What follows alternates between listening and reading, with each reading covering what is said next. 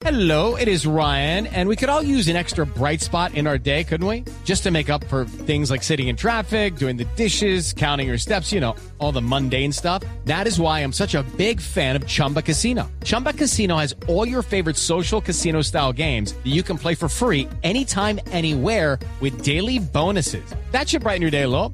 Actually, a lot. So sign up now at chumbacasino.com. That's chumbacasino.com. No purchase necessary. BGW. Void were prohibited by law. See terms and conditions. 18 plus. 6 y 48, momento para nuestra sección.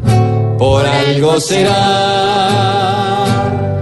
Don Álvaro, le queríamos preguntar cómo debe ser la oposición de Petro, que anunció en su discurso, eh, hacia el mandato de, ay, de- del presidente Duque, ¿no? Presidente Duque.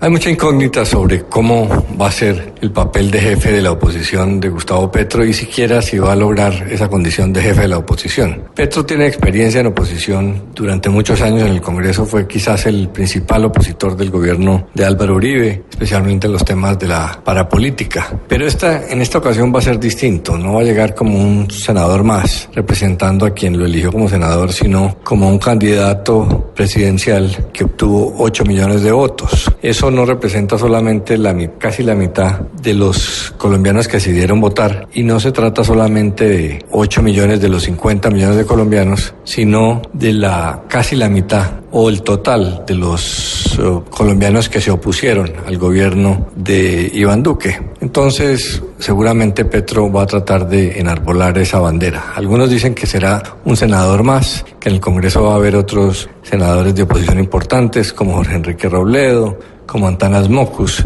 que en el Congreso va a tener que vérselas y, respon- y responderle a personas como Álvaro Uribe, eh, que no va a ser fácil, pero realmente eh, lo importante para ser jefe de la oposición no es el tamaño de la bancada. Álvaro Uribe sin duda fue el jefe de la oposición al gobierno Santos y solo tenía 20 senadores. Y no lo hacía ni siquiera con discursos en el Congreso, más con Twitter. Es más la condición de principal opositor la que eh, se le reconoce a, una, a un político o no. En el caso de Uribe se le reconoció, a pesar de que también había una oposición de izquierda, eh, siempre se hablaba de la oposición uribista. Muy seguramente el país le va a reconocer a Petro esa condición y la va a tratar de ejercer, va a tratar de representar a un buen número de colombianos en temas como el de la paz eh, y otros que la enarbolado. Eh, entonces se preguntan mucho si el presidente electo Iván Duque va a lograr eh, incluir dentro de su coalición a todos los colombianos, va a lograr reducir la polarización, pues va a tratar de hacerlo, pero la misión de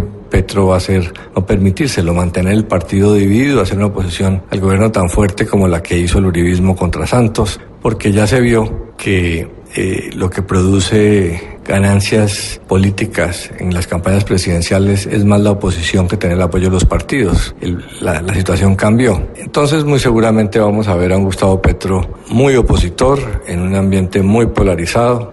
Eh, seguramente los primeros meses de luna de miel del gobierno pues no serán eh, muy eh, propicios para Petro, eh, pero más adelante eh, ven- llegarán confrontaciones. La primera, muy posiblemente, será el tema del proceso de paz y cómo pretenda modificarlo el gobierno Duque. Y si don Alvarito lo dice, por, algo será. Como Santos con Uribe Duque tendrá el aguijón de Petro al rincón. Cualquier cosa que diga con Petro será su sermón, la contradicción. Va a tocar que guarde bien el queso, pues Petro en acción será su ratón. Si al que llega el segundo le alega, por algo será, por algo será, por algo será, por algo será.